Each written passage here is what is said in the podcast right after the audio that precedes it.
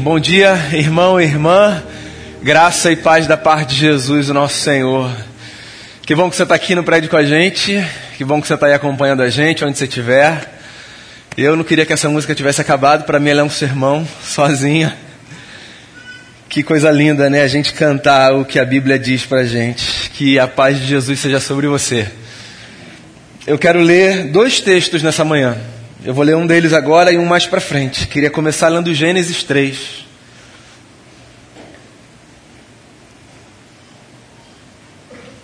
Do verso 1 até o verso 8. Gênesis capítulo 3. Do verso 1 até o verso 8. Depois eu vou dar um salto lá para Mateus, mais na frente, no capítulo 6.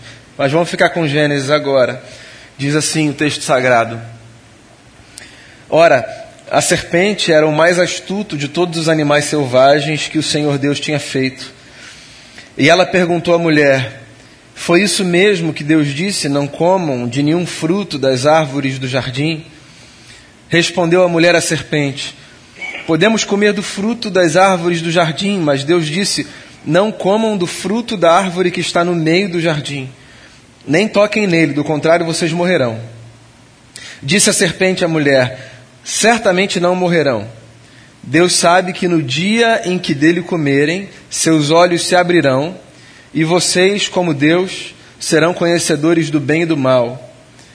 Quando a mulher viu que a árvore parecia agradável ao paladar, era atraente aos olhos, e além disso desejável para dela se obter discernimento, tomou do seu fruto, comeu e o deu a seu marido, que comeu também. Os olhos dos dois se abriram e perceberam que estavam nus, então juntaram folhas de figueira para cobrir-se. Ouvindo o homem e sua mulher os passos do Senhor Deus que andava pelo jardim, quando soprava a brisa do dia, esconderam-se da presença do Senhor Deus entre as árvores do jardim. Só até aqui. A gente está no meio do feriado que é o feriado da maior festa popular brasileira, né? O feriado do carnaval que é conhecido tradicionalmente também pela festa das máscaras. E eu queria aproveitar a ocasião para pensar um pouco sobre a tragédia de nós vivermos em um mundo no qual nós precisamos o tempo todo vestir máscaras.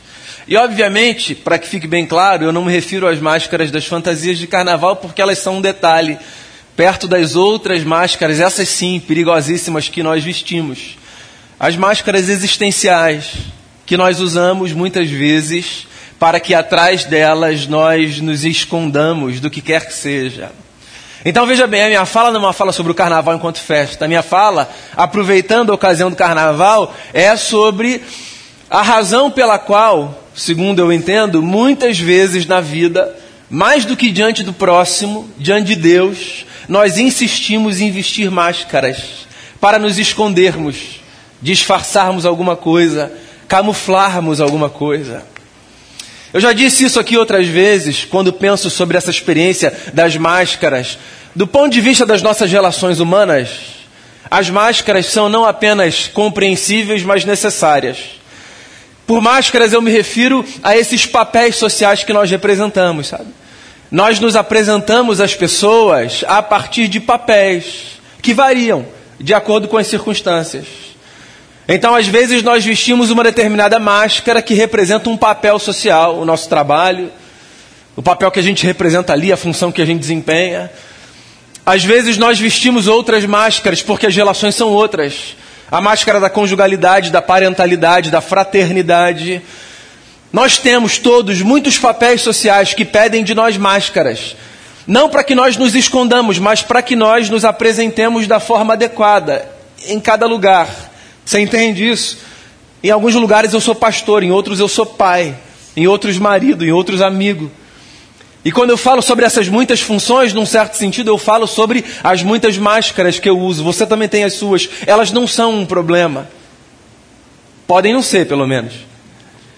Agora, é interessante pensar como a gente transporta para a nossa relação com Deus, desde que o mundo é mundo, esse ímpeto de pegarmos máscaras e tentarmos editar diante de Deus quem nós somos. Porque nessa horizontalidade das nossas relações, veja bem, volto a dizer, é não apenas compreensível, mas necessário que nós nos apresentemos assim. Eu preciso ser diante dos meus filhos pai e não pastor. Eu preciso ser diante da minha mulher marido e não psicólogo. Agora, diante de Deus, a pergunta é: quem a gente é? Diante de Deus, qual é a máscara certa que a gente usa? Na verdade, a pergunta é outra. Diante de Deus, por que a gente insiste em usar máscara? Essa história de Gênesis, no capítulo 3, é, segundo as escrituras mais sagradas, o texto mais antigo que registra esse ímpeto humano de us usarmos máscaras para nos cobrirmos de Deus. Então, esse texto aqui é um texto interessante, bastante conhecido, que revela, segundo as Escrituras Sagradas, o primeiro episódio de transgressão que a humanidade conheceu. E se você tem alguma familiaridade com os textos sagrados dos cristãos, você sabe do que, do que eu estou dizendo. Esse texto aqui é um texto que narra o episódio da queda, da ruptura de uma relação harmônica que havia entre Criador e criatura. Então, encurtando uma longa história, belíssima e riquíssima, porque esse texto é um texto carregado de muita riqueza poética, o fato é o seguinte: caso você não conheça, Deus cria a humanidade, Deus cria, na verdade, tudo o que há, e Deus coloca a humanidade representada num casal num jardim. E Deus estabelece parâmetros para que esse casal viva no jardim a partir dos preceitos do eterno. E no capítulo 3, que foi o texto que eu li, algo de desconcertante acontece. Esse casal, engodado por uma figura, que é representada aqui pela serpente astuta, transgride contra o Senhor rompendo com os mandamentos que tinham sido estabelecidos. E nesse momento em que a transgressão acontece, nesse momento em que a desarmonia se estabelece naquele jardim, um fenômeno passa a acontecer dentro daquele casal. Eles começam a tomar consciência de coisas que eles não tinham percebido ainda. E eles sentem um desconforto em face do que eles veem. O texto é simples, bonitinho, poético, quase infantil, mas ele é carregado de ensinamentos muito preciosos para a vida adulta, para mim e para a sua. O texto coloca diante da gente o fato de que a transgressão sacode a nossa consciência, o erro sacode a nossa consciência, a ruptura com os parâmetros, quaisquer que sejam, sacode a nossa consciência numa tal medida que necessariamente, a menos que a nossa consciência esteja cauterizada, nós nos sentimos desconfortáveis em fato do que acontece. E é bom que seja assim. Você sabe das muitas coisas pelas quais eu agradeço a Deus, uma das coisas pelas quais eu mais agradeço a Deus é pela dádiva de nós sermos seres dotados de consciência. Isso é maravilhoso. A consciência é essa instância intangível, mas real, que nos constitui, e que possibilita, por exemplo, que as nossas ações sejam auditadas. A nossa consciência possibilita que a gente exerça uma espécie de exercício crítico em face daquilo que a gente vê, daquilo que a gente consome, daquilo que a gente deseja, daquilo que a gente faz. É muito bom a gente poder viver com a consciência em exercício. É necessário. Diferente do que muitos pensam, a fé não pede da gente que nós coloquemos a nossa consciência de lado. A fé não é uma vivência apenas sensorial. A fé não é apenas essa experiência do arrepio, sabe, esse exercício coletivo de catarse. A fé é um exercício racional, inteligente, do bom uso disso que Deus nos deu. Viver em fé, em alguns momentos, é parar, pensar, refletir, permitir que o desconforto das nossas ações gere em nós alguma mudança, então está lá o primeiro casal, num jardim, isso é o que o texto diz, ciente de que transgrediu, porque a consciência existe para isso também, e se sentindo profundamente inadequado. E é engraçado como a nossa consciência, quando nos acusa de um erro que a gente comete, ela nos leva para uma condição, a despeito da nossa idade, que eu poderia chamar aqui de uma condição absolutamente infantil. Quando a gente tem consciência do nosso erro, e quando essa consciência é uma consciência que desconcerta, parece que a gente volta a ser como criança. A gente perde noção, referência. Está aqui na história esse relato curioso do primeiro casal na sua vida adulta agindo como crianças. Porque quando eles percebem que eles erram, que eles transgridem, que eles fazem o que eles não precisam fazer, quando a consciência deles os acusa desse fato, eles resolvem cobrir a sua nudez. E eles pegam folhas de figueiras e eles fazem uma roupa para si e eles se escondem de Deus atrás de uma roupa. É muito interessante isso. É muito simbólico dos nossos gestos e dos nossos movimentos quando nós temos a consciência de que nós erramos contra alguém. Pensa se não é assim na vida. Você vacila contra alguém. Você faz um negócio que você não devia fazer. Você sabe que você errou. Não foi ninguém que te acusou, foi a sua consciência que provocou esse abalo existencial. E é engraçado como às vezes, em face do erro, a gente precisa de um tempo até que a gente se encontre com essa pessoa contra quem a gente errou. A gente se esconde. A gente vai para um outro lugar, a gente evita o contato. A gente não cruza os olhos. Se a gente sabe que fulano vai estar lá, até que a gente tenha a possibilidade de digerir aquilo, de maturar aquilo, a gente não vai, se a gente puder. Por quê? Porque é muito desconfortável ter a constatação de que o que a gente fez não era o que a gente devia ter feito. Aí está aqui o primeiro casal, fazendo roupas com folhas de figueira e se cobrindo. E mais do que isso, o que é mais infantil ainda, diz o texto que quando eles ouvem os passos de Deus, que estava lá chegando para conversar com eles no final da tarde, isso aqui é o que a poesia diz. Eles vão para trás de uma árvore e eles se escondem. E aí eu me lembro da música que a gente ensina para as crianças. Não dá para brincar de esconde-esconde com Deus, né? Mas é engraçado como na vida, às vezes, a gente sente um desconforto tamanho que a gente diz assim: agora não, eu não posso me encontrar com ele, ele não pode me ver, o que ele vai pensar?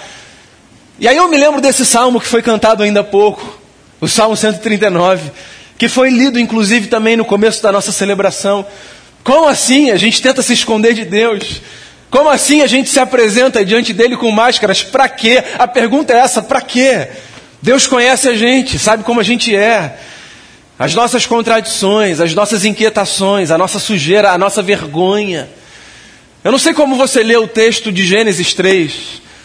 Você acha que quando o casal, ali na história, tem os seus olhos abertos, eles pegam roupa com folha de figueira e cobrem o corpo porque eles estão com vergonha do corpo. Na história eles são um casal, que vergonha do corpo. Eles têm vergonha da alma. Essa sim, disforme. Não é das imperfeições do corpo que a gente esconde Deus. Foi Deus quem fez a gente. A gente se esconde de Deus por causa das imperfeições da alma, dos erros, dos vacilos das insistências teimosas naquilo que a gente sabe que não deve fazer. Desde que o mundo é mundo. A primeira história da Bíblia está aqui um retrato da humanidade como ela é.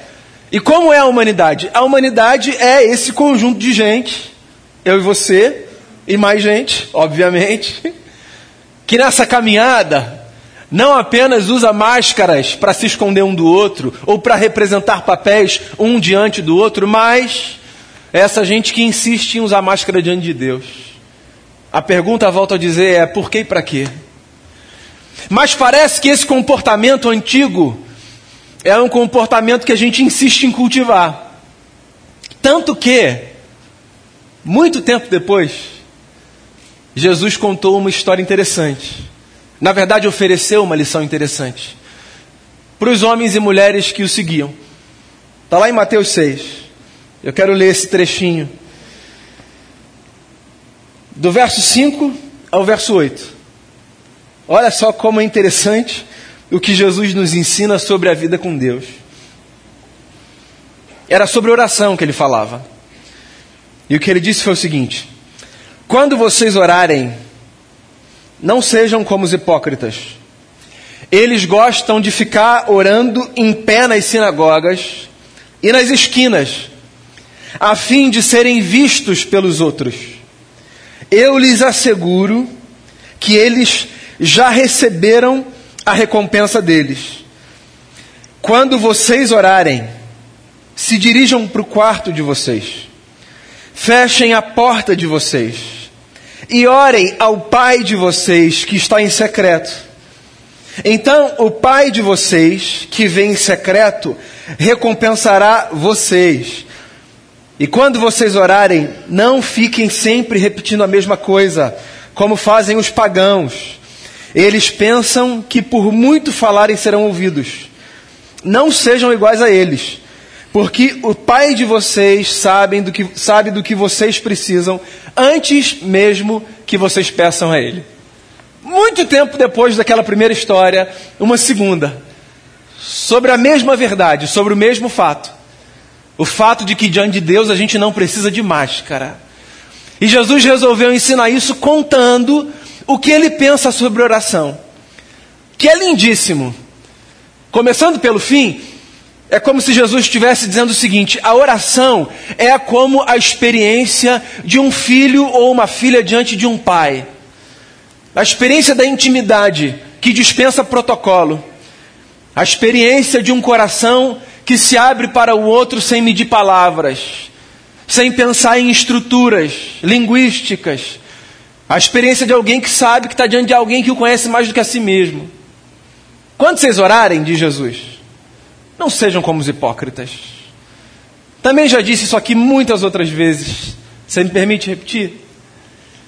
Na nossa cabeça, a palavra hipócrita, ela carrega a conotação pejorativa que é própria do nosso vernáculo.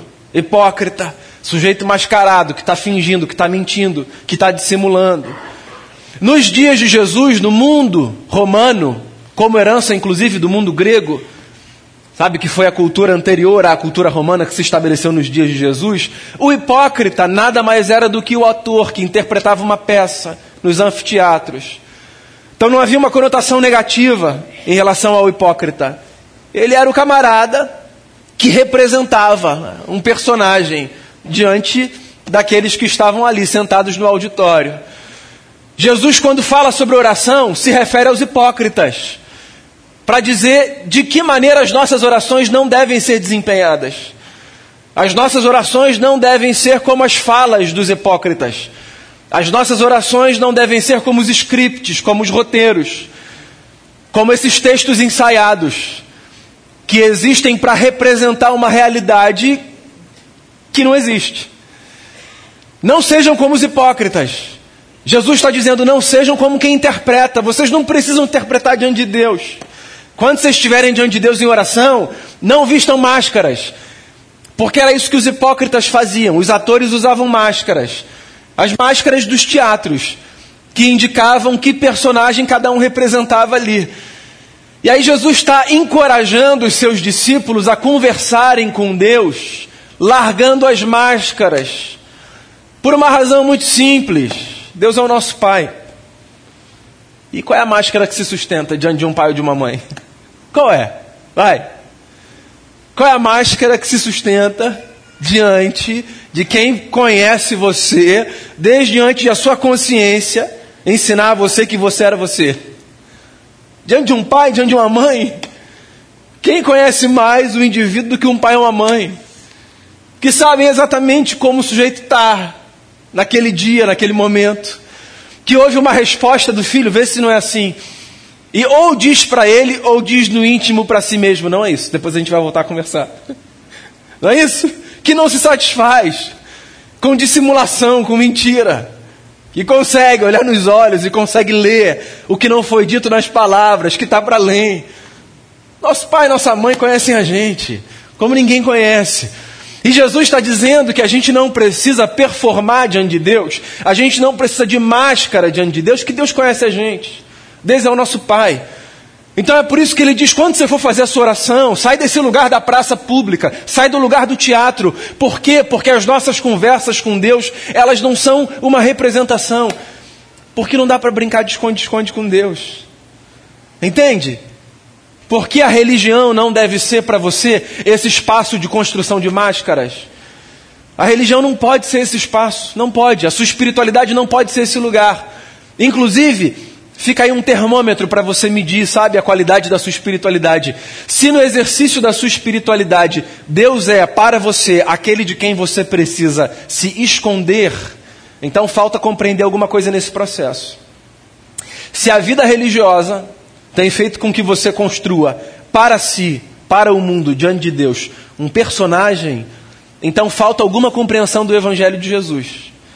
Porque o Evangelho de Jesus é a boa notícia de que, porque Deus é o nosso Pai, a gente não precisa de máscara diante dele.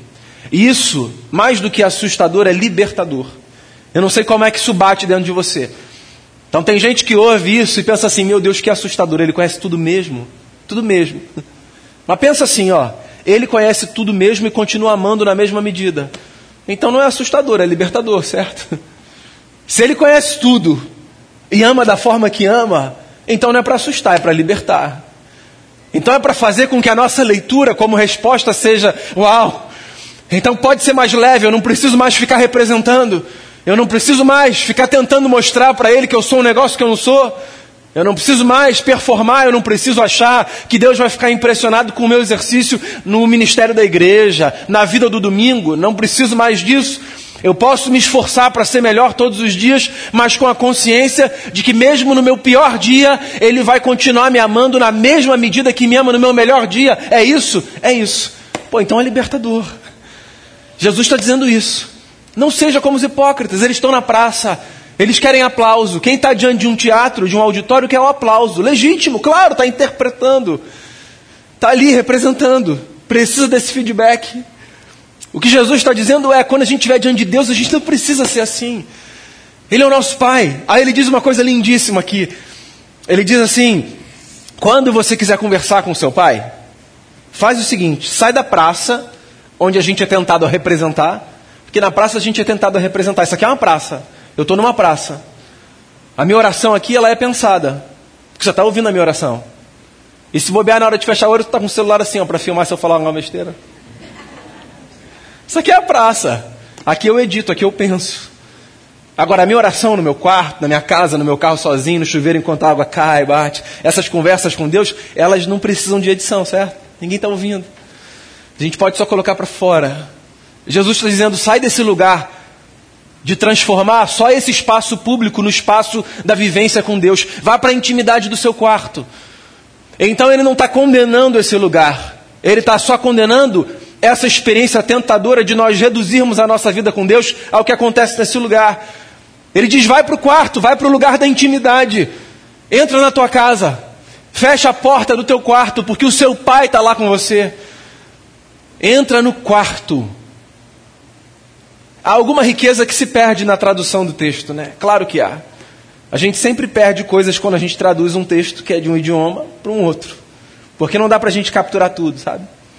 Por exemplo, eu não sei se você sabe, mas a palavra que a gente traduz aqui como quarto é a expressão grega tameion, que tem algumas possibilidades de tradução. Uma delas é dispensa, ou seria o equivalente à dispensa da nossa casa, sabe? Nas casas dos dias de Jesus, o tameion, que aqui aparece traduzido como quarto, seria aquele quartinho da bagunça. onde a gente coloca tudo que quem está visitando não pode ver, a menos que seja muito íntimo. Então é o quarto onde tem o tesouro e o lixo. Porque o quartinho da bagunça tem o tesouro e o lixo, certo? Se alguém chega para você no seu quarto da bagunça e diz assim, deixa que eu vou arrumar esse negócio, você fala assim, não, não, não, não, não mexe não. Tá bagunçado, mas tem coisa aqui que é muito valiosa. Deixa que quando eu tiver tempo eu vou arrumar esse negócio. Só fecha a porta, é só não abrir a porta, deixa lá. Você não precisa entrar, ninguém precisa ver. Está ali, eu sei que está ali, eu consigo me achar. Tameion. Jesus está dizendo isso. Quando você estiver orando, vá para o Tameion, vá para o quarto da dispensa, quarto da bagunça. Vai para esse quarto que fica com a porta trancada, para que aqueles que não têm tanta intimidade não tenham acesso ali, porque é meio constrangedor, né? A gente quer mostrar na nossa casa, para quem a gente recebe, as partes que estão arrumadas, bonitinhas. Tem um quarto que a gente passa e diz assim, ó, pode passar, a porta está aqui atrás. Não, vamos lá, deixa eu te mostrar o resto da casa. Está ali. Aí Jesus, olha só que coisa linda, ele está dizendo o seguinte, quando você orar, entra nesse quarto da bagunça. Porque você está conversando com o seu pai. Então, para conversar com seu pai, você pode inclusive para o quarto da bagunça. Onde tem tesouro e onde tem lixo. Pode ir para lá, entra lá. A oração não é uma performance pública. A oração é a conversa da intimidade que acontece com alguém que um dia a gente descobriu que era o nosso Criador, depois a gente entendeu que era nosso amigo, até o ponto da gente compreender que Ele é o nosso Pai. Vai para lá. E Ele conhece você. E conversa com Ele ali, em segredo. Porque Ele conhece o segredo. A pergunta é: por que a gente insiste em usar máscara diante de Deus? O que eu queria dizer a você, meu amigo e minha amiga, nesse domingo de manhã, de um feriado de carnaval, é que por mais que na vida nós usemos as nossas fantasias, ou para brincar, ou para performar nos papéis que a gente desempenha, na horizontalidade das nossas relações, o Evangelho de Jesus é a boa notícia de que diante dele a gente pode ser quem a gente é. Porque ele conhece o nosso coração. E ama a gente no nosso melhor dia com a mesma intensidade que no nosso pior dia. Então, vá para sua casa e no lugar da sua bagunça, converse com Deus ali mesmo. O tamião da nossa existência é o nosso coração, né? É o lugar do que há de melhor e do que há de pior. Então convide Deus para esse lugar. O Deus que te conhece como você é. E que sabe exatamente aquilo que a gente vai dizer antes que a palavra chegue à nossa boca, é o que diz o texto, certo? O Deus de quem a gente não pode fugir. Se a gente for para o céu, Ele está lá. Se a gente fizer a nossa cama na profundeza do mar, Ele está lá. E se der a louca a gente sair correndo para qualquer lugar distante, achando que lá a gente vai fugir dele, lá ele nos esperará. Não como um senhor punitivo, pronto para dizer: Você acha que está fugindo de mim? Vem aqui que a gente precisa acertar as contas. Não. Mas como um pai maravilhoso, dizendo: Você acha que você pode escapar do meu amor? Então seja quem você é diante do eterno. E busque crescer a semelhança de Jesus, para que ele tenha cada vez mais satisfação com a sua vida. Mas no melhor dia ou no pior dia, saiba desse negócio. O Deus que vai para o nosso quarto da bagunça, Ele ama a gente na mesma medida, insistentemente, teimosamente até o fim. Então faça um favor a si. Viva sem máscara diante do Senhor. É libertador. É o Evangelho de Jesus. A boa notícia para o meu coração e para o seu coração. Queria que você fechasse seus olhos. Eu vou pedir para a gente repetir essa canção, a gente pode? Repetir Asas da Alva?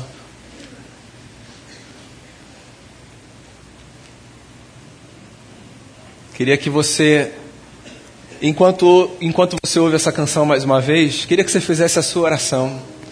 Da forma como ela bater dentro de você. Se você não conhece, preste atenção nessa letra.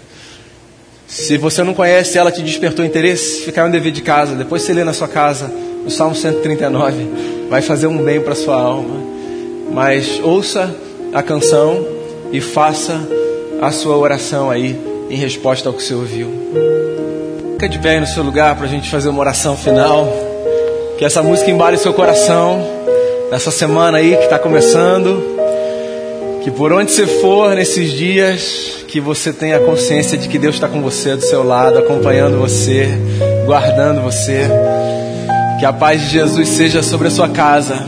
Se você acha que Deus não está na sua casa por alguma razão, lembre-se disso. Deus está com você ali, onde você está. Se o seu trabalho tem sido desafiador ao extremo e você se sente sozinho ali, lembre-se disso. Deus está com você ali onde você está. E se tem gente distante de você, por qualquer que seja o motivo, e isso tem apertado o seu coração, lembre-se disso. Deus está lá, aqui, lá, em todo lugar, com a gente e com os nossos, hoje e até o fim. Vamos fazer uma oração final e vamos nos despedir com a bênção do Senhor. Jesus, obrigado por ensinar a gente a chamar a Deus de Pai. E por dizer para a gente que diante dele a gente não precisa representar nada, porque ele conhece a gente como a gente é. Obrigado pela vida de cada pessoa aqui, de perto ou de longe, nessa manhã com quem a gente tem tido a graça de celebrar em família a fé no Cristo. Que quando a gente sai daqui, que todo mundo saia bem, em paz, acompanhado pelo Senhor, debaixo do cuidado que só o Teu Espírito Santo tem para oferecer a cada coração. Que a gente resista à tentação infantil das máscaras, mas que a gente chame o Senhor para esse lugar da bagunça, do tesouro e do lixo que é o nosso coração, e que ali a gente tenha os encontros mais verdadeiros, transformadores e poderosos com o Senhor. Acolha-nos. Como já oramos no começo da celebração, a gente ora mais uma vez pelos adolas lá no retiro, que seja um tempo graciosíssimo para eles, para a vida de cada um, que eles sejam marcados pelo teu amor, que eles estejam em paz e que quando voltarem na terça-feira voltem em paz, profundamente impactados por tudo que estão vivendo com o Senhor. Que de noite a gente tenha mais uma celebração de fé diante de Jesus, a quem nós aprendemos a chamar de Senhor. E que seja assim esse domingo e essa semana que está começando hoje, que sejam dias marcados pela tua graça e pelo teu amor sobre a nossa vida. Assim eu oro, te dando graças por tudo em nome de Jesus. E agora, irmãos e irmãs, que a graça maravilhosa de Jesus, o nosso Senhor, o amor de Deus, o nosso Pai, e o conforto e a alegria do Espírito Santo sejam sobre vocês e sobre todas as famílias da terra, hoje e para todos sempre. Amém.